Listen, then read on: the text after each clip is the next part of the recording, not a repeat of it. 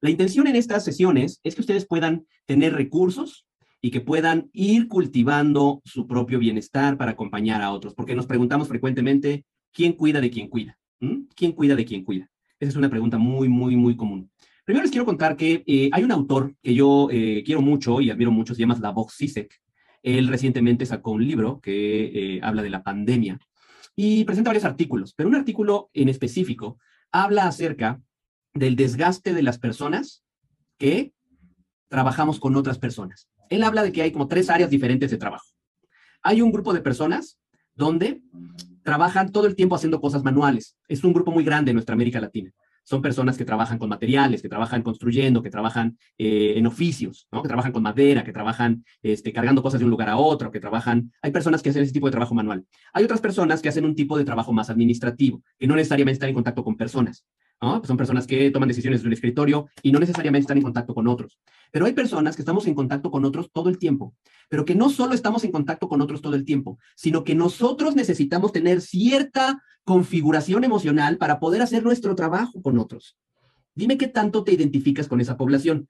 Es decir, la persona que trabaja cargando cosas, armando cosas, la persona que eh, construye, que tiene un oficio, no necesariamente depende de su estado emocional para hacer su trabajo la persona que toma decisiones desde un escritorio y está llenando eh, algunos eh, eh, proyectos, no necesariamente está en contacto con personas, pero hay otro grupo que son personas que todo el tiempo dependemos de nuestro estado emocional con nosotros. Imagínate que yo estuviera aquí con una cara de, pocos amigos, decimos aquí en mi país. Cuando nosotros trabajamos con otros, dependemos mucho de nuestro estado emocional como parte de nuestro servicio terapeutas, psicólogos, docentes, nutriólogos, tanatólogos, tanatólogas, este, médicos, eh, enfermeros, enfermeras, eh, en fin, todas estas áreas dependen de eso. Y por eso tenemos un extra de desgaste. ¿Queda clara la primera premisa? Estamos nosotros acompañando a otros y dependemos de nuestro estado emocional para acompañar a otros. Y eso nos desgasta, porque no es como decir, bueno, pues ya me voy a mi oficio, ¿no? No, necesitas, es tu materia de trabajo, poder escuchar, poder conectar. Entonces, otra cosa que ha ocurrido, hemos estado bombardeados de muchas noticias de peligro. Dime si no has visto eso cómo se apoderó de los medios de comunicación.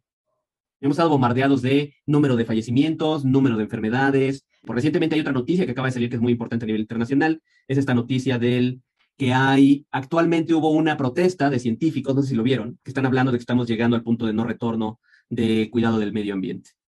Esto depende de donde lo, revises, desde diferentes eh, eh, científicos. Hay algunos que comentan que nosotros atravesamos ese punto de no retorno hace más o menos unos años, hace unos 3, 4 años. Hay otros que están diciendo, no, estamos llegando ahorita. ¿Qué significa punto de no retorno? Estamos llegando a un momento donde si no hacemos cosas de manera urgente y masiva, entonces no va a haber manera de salvar el equilibrio del planeta.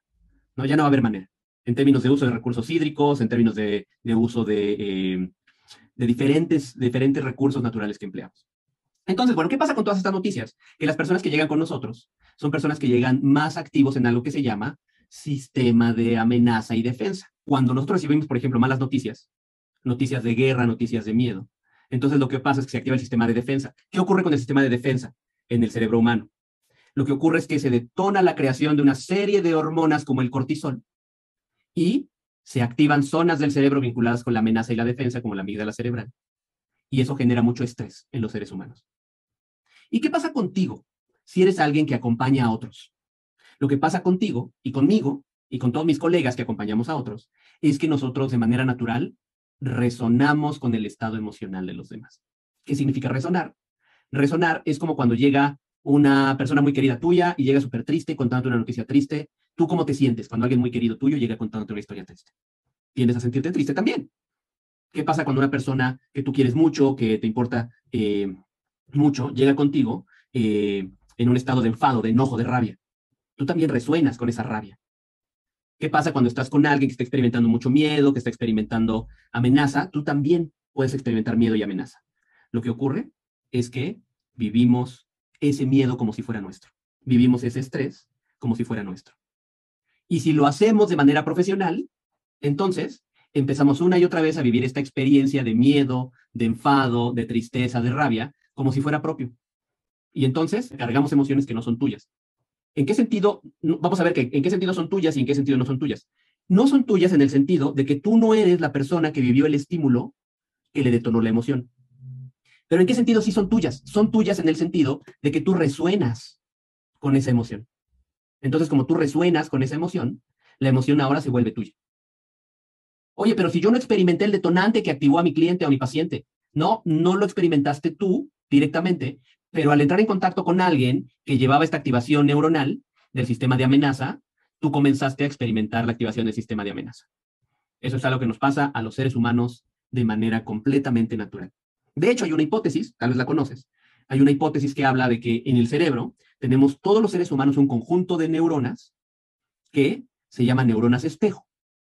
Las neuronas espejo, querida colega, querido colega, son neuronas que se activan de manera similar a las neuronas de la persona que está frente a nosotros. Por eso se llaman neuronas espejo. Daniel Goleman, una persona que ha eh, promovido mucho el tema de la inteligencia emocional, él dice, las neuronas espejo son como la especie de cemento que conecta, que une a los seres humanos unos con otros. ¿Cómo descubrieron esto? La manera en que lo descubrieron fue muy interesante. Fue un grupo de científicos, de psicólogos en, Italia, que estaban haciendo eh, medición acerca de las neuronas motoras de un grupo de primates. Entonces estaban estos primates y tenían una serie de detectores de actividad neuronal en el cerebro. Y entonces, cuando estaban trabajando con ellos, veían en la pantalla del escáner, veían qué neuronas del cerebro de los primates se activaban cuando hacían ciertos movimientos. En un punto de este experimento lo que ocurrió fue que uno de los investigadores vio el escáner y vio que había actividad en las zonas motoras del cerebro del primate. Y dijo, ah, qué interesante, ¿qué movimientos estará haciendo el primate? Y al voltear a ver al primate, ¿qué creen? El primate no se estaba moviendo. Decía, ¿por qué? ¿por qué se está viendo actividad en la zona motora del cerebro del primate si el primate no se está moviendo? Entonces, al analizar qué estaba haciendo el primate, el primate no estaba moviendo, pero estaba viendo al colega del neurocientífico que sí se estaba moviendo. Y entonces le dijo a su colega, a ver, colega, no te muevas. Y cuando dejó de moverse su colega, se acabó la actividad en esta zona del cerebro motora del primate. A ver, muévete. Se mueve el colega y se activa la zona motora del cerebro del primate sin que el primate se mueva. Y ahí comenzó una serie de investigaciones muy interesantes, donde se dieron cuenta que nosotros, al, observar, estar en presencia de personas o estar en presencia de otro ser vivo que tiene determinada actividad, eh, ya sea física o emocional, nuestros cerebros se activan de manera equivalente, por decirlo de alguna manera, en la zona de las neuronas espejo. Entonces tú me dirás, oye, qué interesante lo del experimento, ¿qué tiene que ver conmigo y mi desgaste, Vale? Bueno, lo que tiene que ver es que nosotros nos desgastamos emocionalmente porque tenemos estas neuronas espejo en el cerebro, es parte de nuestra configuración natural, y cuando vemos a alguien que está sufriendo, cuando vemos a alguien que está estresado, cuando llega a consulta o a clase algún cliente, paciente o alumno que está pasando por un evento difícil, nosotros nos activamos de esa manera. Y entonces nos dedicamos a cuidar, ya vimos la primera premisa de esta charla del día de hoy, que nos dedicamos a cuidar, nuestro estado emocional es como nuestro material de trabajo, necesitamos un estado emocional receptivo, abierto, y no sabemos cómo eh, disminuir esta resonancia o, por otro lado, no solo disminuirla, sino gestionarla. ¿Vale? No sabemos cómo gestionar esta resonancia. Estamos nosotros como personas que acompañamos de otros, estamos dependiendo cotidianamente de nuestro estado emocional para poder hacer nuestro trabajo. No somos personas que solo trabajen con máquinas o con eh, decisiones administrativas, no somos personas que tengamos oficios donde trabajamos con cosas materiales concretas, sino somos personas que dependemos de nuestro estado emocional para trabajar con otros y no sabemos muy bien cómo cuidarnos y gestionarnos. ¿Qué podemos hacer al respecto para poder disminuir nuestro agotamiento? Bueno, les voy a proponer un pequeño ejercicio de unos 10 minutitos y necesito que lo exploren conmigo. Vamos a hacer un ejercicio que es, digamos, una práctica fundamental de una metodología que usamos aquí en, el instituto. Es una metodología basada en neurociencia que tiene el propósito de disminuir el estrés. Es uno de sus principales propósitos, ¿vale? Y no solamente usamos esta práctica con nuestra comunidad, sino que nosotros también formamos facilitadores de estas estrategias. Porque una manera de cuidar de nosotros es que una hora de tu tiempo no sea equivalente a los honorarios de un paciente o cliente, sino que una hora de tu tiempo sea equivalente a generar recursos con grupos de personas, de manera que tengas más ingresos por tu tiempo. Es una buena manera de cuidarnos, tener más ingresos por tu tiempo. Entonces, te voy a enseñar una práctica, es una práctica de 10 minutitos. Dime si estás lista o listo para hacer un ejercicio, porque si nosotros solamente escuchamos ciencia y no la aplicamos, eso no genera cambios en nosotras y en nosotros. Necesitamos aplicar. Lo que vamos a hacer a continuación es una práctica que nos permite genuinamente descansar. ¿Sale? Eso es lo que nos va a permitir, genuinamente descansar. Y no es una práctica para poner a la mente en blanco, por eso no te preocupes. No es necesario que pongas la mente en blanco. Tampoco es necesario que te concentres por la fuerza. Eso no va a ser una práctica que vamos a hacer. Tampoco es una práctica que requiere que hagas un ejercicio de relajación. No es una práctica de relajación. Es una práctica para gestionar el agotamiento y el estrés. ¿Vale? Por último, si en algún momento de la práctica, por la razón que sea, se detona en ti una emoción abrumadora, necesito que en ese momento detengas tu práctica. ¿Sale? Si por cualquier, no sé qué pueda pasar, pero si por alguna razón se detona una emoción abrumadora, ahí necesito que detengas tu práctica y que tengas una conducta de autocuidado. ¿Vale? Que vayas a eh, prepararte una bebida que te guste, que vayas a tener una eh, cuidado de tus plantitas, si tienes una mascota, si tienes un peludito, ¿no? Que le hables, que le sobes el lomito, ¿vale? Eso va a hacer que tu momento de abrumación emocional disminuya y pase. Una vez que se han comprometido, te voy a invitar, por favor, a que te estires un poquito. Ah, estírate hacia arriba, estírate hacia los lados, bosteza si necesitas bostezar. Ah, muy bien, prendan sus camaritas, quienes están en Zoom. Me sirve mucho para ir conectando con mi comunidad, con mi grupo. Y les voy a pedir que pongan las manos ahí encima de las piernas. Por ejemplo, ve a Virginia, que tiene la carita encima de las, de las manos. Esta posición, ¿sabes que A lo largo del tiempo hace que se te cansen. Entonces, invito a que pongan las manos ahí, descansando bien sobre los muslos. Si tienes un respaldo, recárgate bien a gusto. ¿Sale? Y vamos a hacer un pequeño ejercicio de 10 minutitos para trabajar con el estrés y reducir el agotamiento. Si está bien por ti, no te genera mareo o te genera una sensación de inquietud, puedes cerrar tus ojos. Esto va a ayudar a que hagamos esta práctica de descanso y de lo que vamos a descansar en estos 10 minutitos es de algo que hacemos de manera automática que se llama hacer. De hecho, casi todo el tiempo estamos en algo que se llama modo hacer. Y el modo hacer es lo que nos está todo el tiempo impulsando a tienes que hacer esto, tienes que cuidar de aquello, tienes que terminar esto otro, tienes estos pendientes, hay problemas que hay que resolver, hay cosas que están ahí en la, en la lista de cosas de hacer. Y eso no nos permite disminuir el agotamiento. Así que lo que vamos a hacer para empezar es dejar de hacer con el cuerpo. Por estos breves minutos, no vamos a escribir nada, ni vamos a mandar textos telefónicos, ni vamos a caminar de un lado a otro, ni vamos a estar mandando mails. Solo por estos minutos vamos a notar cómo se experimenta dejar de hacer con el cuerpo. Son unos pocos minutos, te invito a hacerlo.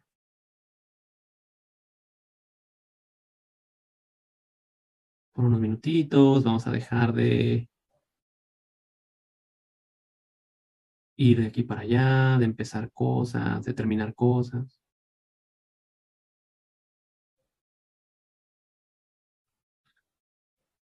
Como si por estos breves minutos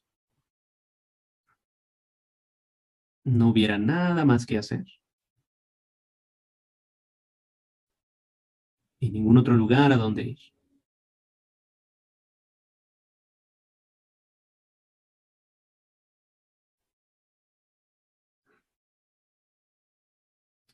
Y te recuerdo que este ejercicio no es un ejercicio para poner a la mente en blanco, para vaciarla. Si vienen pensamientos, está muy bien. Si no vienen, también está muy bien.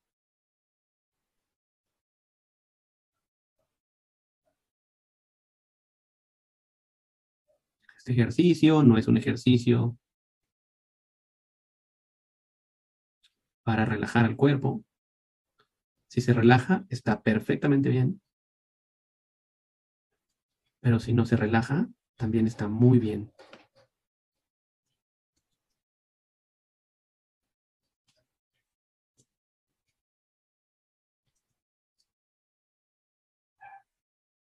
Y también vamos a darnos unos minutos para no estar dando consejos, dando órdenes, para dejar de hablar, de pedir, de enseñar. Solo por unos pocos minutos que nos quedan de práctica, haz como si me dejaras a mí todas las palabras que hay que decir.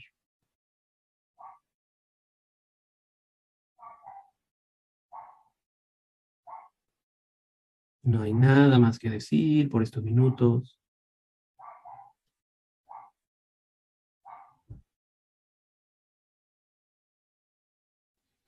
Por fin no hay nada que explicar, nada que ordenar, nada que preguntar.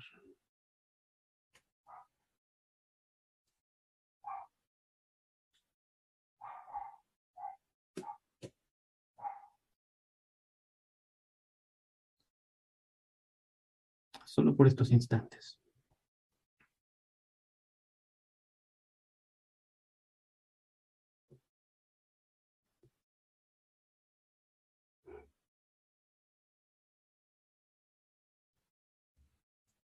Y por estos breves minutos, no es necesario hacerle caso a todos los problemas o pensamientos que la mente genera día tras día.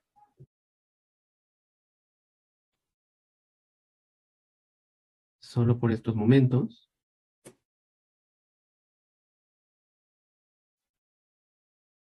No es necesario resolver todos esos pendientes, llegar a una conclusión de todas esas ideas. Así que una vez que surjan los pensamientos, que surgen de manera completamente natural, te voy a invitar a que los notes y los dejes pasar.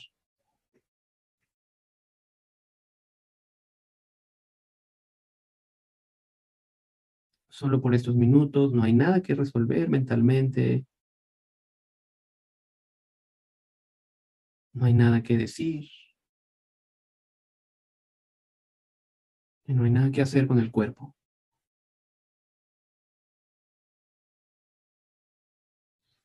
Como si después de una jornada de mucho tiempo hubieses llegado a un lugar donde por fin puedes descansar.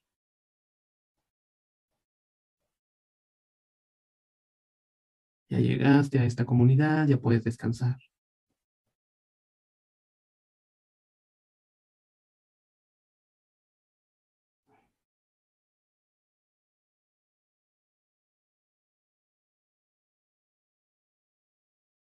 Ya llegaste a donde puedes reposar a tu mente, a tu cuerpo, y nadie te va a juzgar.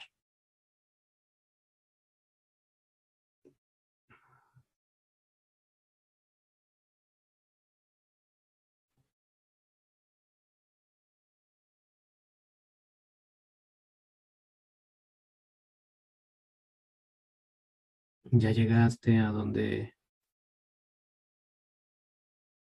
puedes cuidar de ti.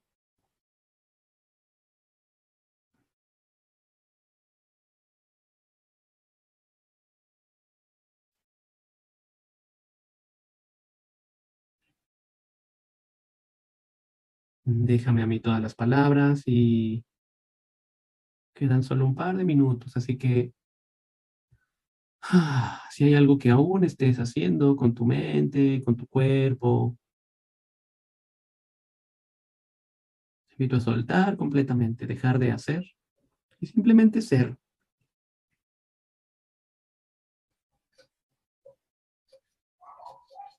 Como si ya fueras el ser humano que estás destinado a ser en estos momentos.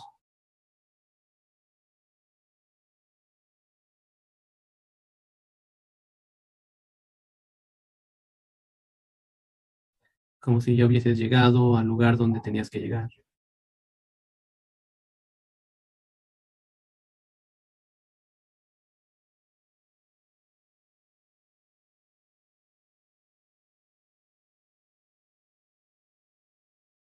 Como si no hubiera nada más que lograr o alcanzar.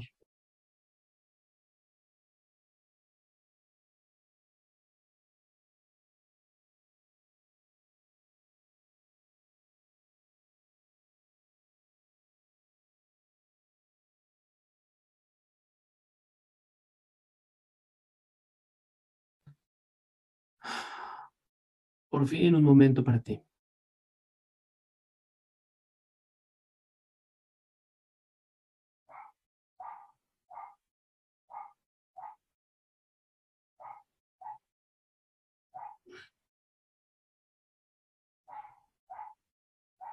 Y por unos momentos te voy a invitar ahora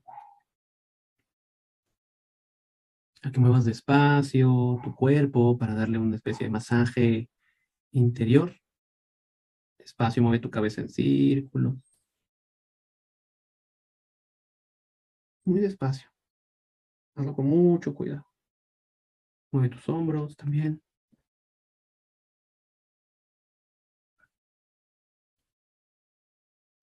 Te invito a estirar tus brazos.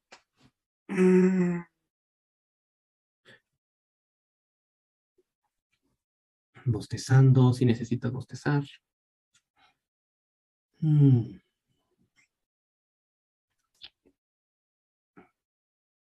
Y cuando estés lista, cuando estés listo, te invito a abrir tus ojos y cuéntanos en el chat, aquí en Facebook, en Zoom, en YouTube, cómo ha sido tu experiencia de esta práctica. Yo te leo. Cuéntame, cuéntame cómo ha sido para ti, qué sentiste en tus emociones, qué sentiste en el cuerpo. Me interesa escucharte. Este ejercicio se podría llamar práctica del modo hacer al modo ser. La manera técnica en la que le llamamos es modo ser. De hecho, es salir de un estado habitual del ser humano, que es el piloto automático. El piloto automático es estar todo el tiempo impulsados a la siguiente cosa, a la siguiente tarea, a la siguiente solución, al siguiente proyecto, al siguiente pendiente. Es el piloto automático. ¿Vale? Y aquí lo que hacemos es poner un freno al piloto automático y eso nos permite descansar. A veces descansamos más en un ejercicio de estos que en una siesta, por ejemplo. Porque en una siesta a veces nos vamos a dormir, pero traemos todavía aprendido el piloto automático. Y entonces no sé si te ha pasado que a veces te vas a descansar queriendo tomar una siesta, pero tu mente sigue a mil. Entonces la mente se pone a hacer una y otra y otra y otra y otra cosa. Cuando nosotros tenemos esta sensación de que necesitamos estar dando más, más, más, más, más en cualquier entorno, lo que decimos en eh, la metodología que nosotros manejamos, la metodología concreta se llama MICNB, Mindfulness, Compasión y No Violencia, es porque están pasando varias cosas. Una, probablemente no tenemos claridad de cuáles son las necesidades concretas que tenemos de autocuidado y eso hace que demos más y más y más y más y más. Entonces necesitamos identificar cuáles son nuestras necesidades. ¿Qué necesidades tenemos? Primero, para poder poner límites alrededor de ellas. Dos, muchas veces no sabemos cómo generar estrategias diversas para cuidar de nuestras necesidades. Esto quiere decir que a veces solo tenemos una estrategia para cuidar nuestras necesidades. Y si solo tenemos una estrategia, entonces no vamos a poder cuidar de aquello que es importante para nosotros para disminuir el estrés. Necesitamos crear diversas estrategias. ¿Cómo se define estrategia? Una estrategia es un mecanismo concreto para cuidar de una necesidad. Eso es estrategia. En la metodología que manejamos de no violencia, una estrategia es una forma concreta de cuidar de nuestras necesidades.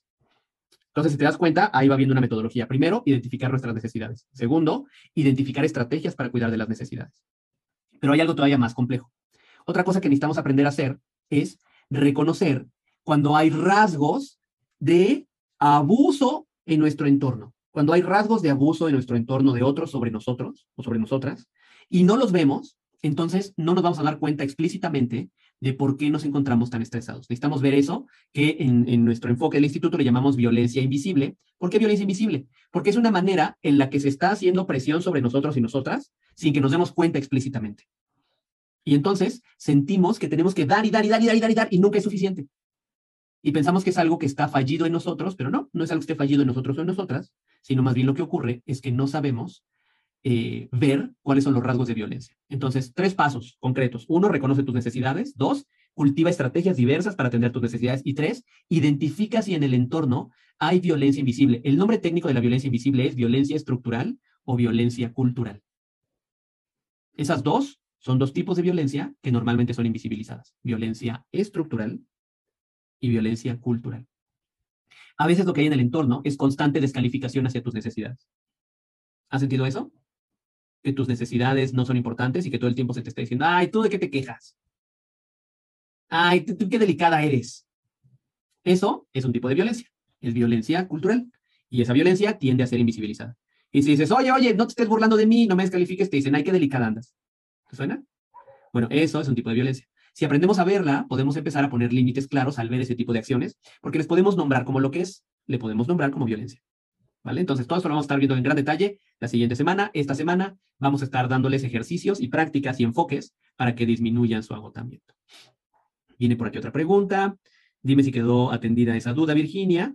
Tenemos otros minutitos para atender preguntas. Dice, pero sí, lo siento muchas veces. Sí, así pasa. Bien.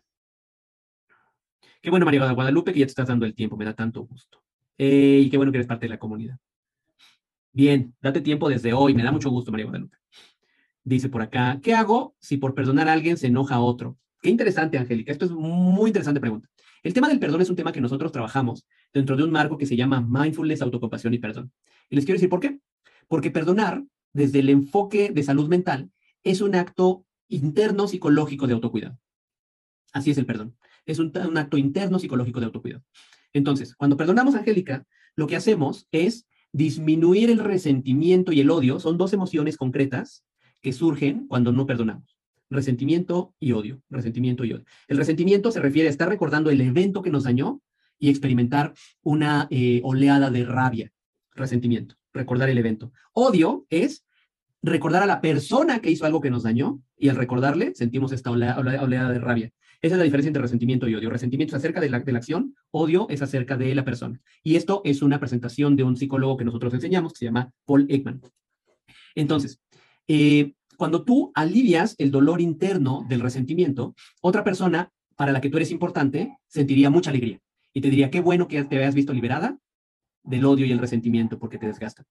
Entonces, si tú eres alguien que perdona, alivia el dolor del resentimiento y el odio, otra persona que te quiere diría, querida Angélica, qué bueno que te estás liberando del odio y el resentimiento. Si tú, por liberar el resentimiento y el odio, hay una persona que se enoja contigo, entonces esa persona lo que te estaría diciendo es, mantén tu resentimiento y tu odio, ¿por qué lo estás liberando? Y eso no suena como que sea una persona a la que le interesa mucho tu salud mental, ¿vale? Entonces, si alguien eh, se enoja contigo porque perdonas a otra cosa, mi primera hipótesis, habría que ver el, detalle, pero mi primera hipótesis es que esa persona de alguna manera quiere como controlar tus relaciones o quiere controlar tu estado interno. Entonces, bueno, no me voy a aventurar a hipotetizar porque esto no es consulta individual, pero eh, te invito a explorar qué es para ti el perdón, qué implica para ti el perdón, si es soltar el resentimiento y el odio, como te lo estoy planteando, y eh, si tú sueltas el resentimiento y el odio de una situación dolorosa, ¿por qué alguien le, habría de parecer malo o desagradable? Bien. Eh, déjenme ver la pregunta ahí por acá. Dice, exacto, a veces el día se me van las exigencias familiares, tiempo para mí, mi trabajo, sí, así ocurre. Necesitamos ver qué de esas exigencias es algo que está pasando por encima de tus necesidades. Porque una de las cosas que nos pasa como cuidadores es que si no, si no cuidamos de nuestras necesidades, vamos a dejar de ser de utilidad a otros también. O sea, no solamente nos vamos a desgastar nosotros, sino que para nosotras y nosotros, colegas, que somos personas que encontramos sentido en contribuir a la vida de otros, dejaremos de ser capaces de contribuir a la vida de otros porque nos vamos a desgastar. Entonces, por eso es importante cuidar de nuestras necesidades. No es un acto egoísta, es un acto que te va a permitir tener bienestar, pero al mismo tiempo aprender a poder cuidar mejor de otros.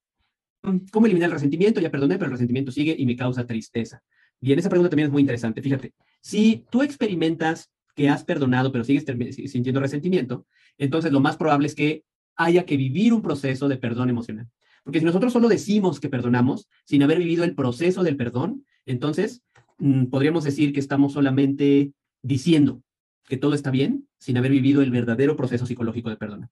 El proceso psicológico de perdonar, les digo un poquito más, implica como tres pasos generales en la metodología que usamos. La metodología que usamos es una metodología que se diseña en la Universidad de Stanford en algo que se llama The Stanford Forgiveness Project, y ahí se enseña este proceso del perdón en tres pasos. Primero, tenemos conciencia de que nosotros también hacemos cosas que nos dañan a nosotros y vivimos el proceso de reconocimiento y de perdón de eso que hemos hecho que nos dañó.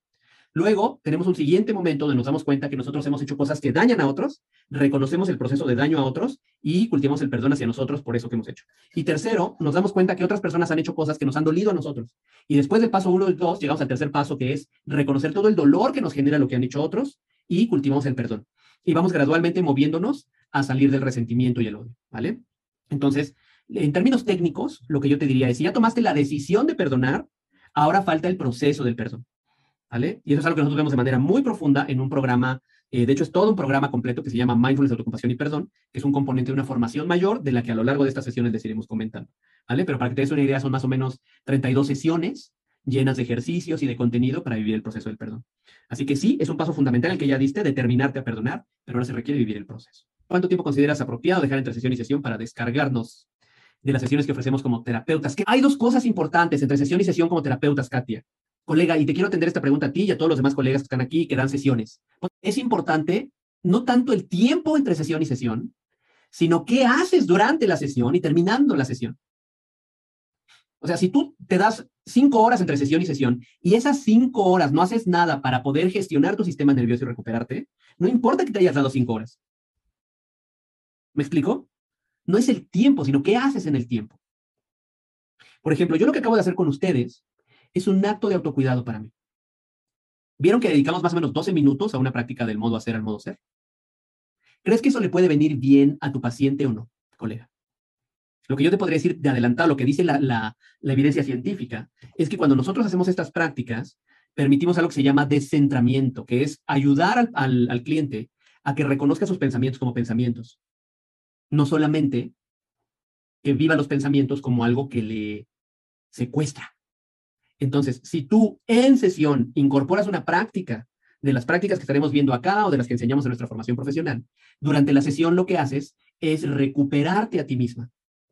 Y si entre sesión y sesión te das un periodo de 5, 7 o 10 minutos de práctica de autocompasión, de figura compasiva, de carta autocompasiva, en esos 7 o 10 minutos vas a recuperarte y vas a tener mayor estamina, vas a tener mayor eh, resiliencia para poder atender las siguientes prácticas. Entonces, el tema no es cuánto tiempo, el tema es qué hago durante la sesión y qué hago entre sesión y sesión.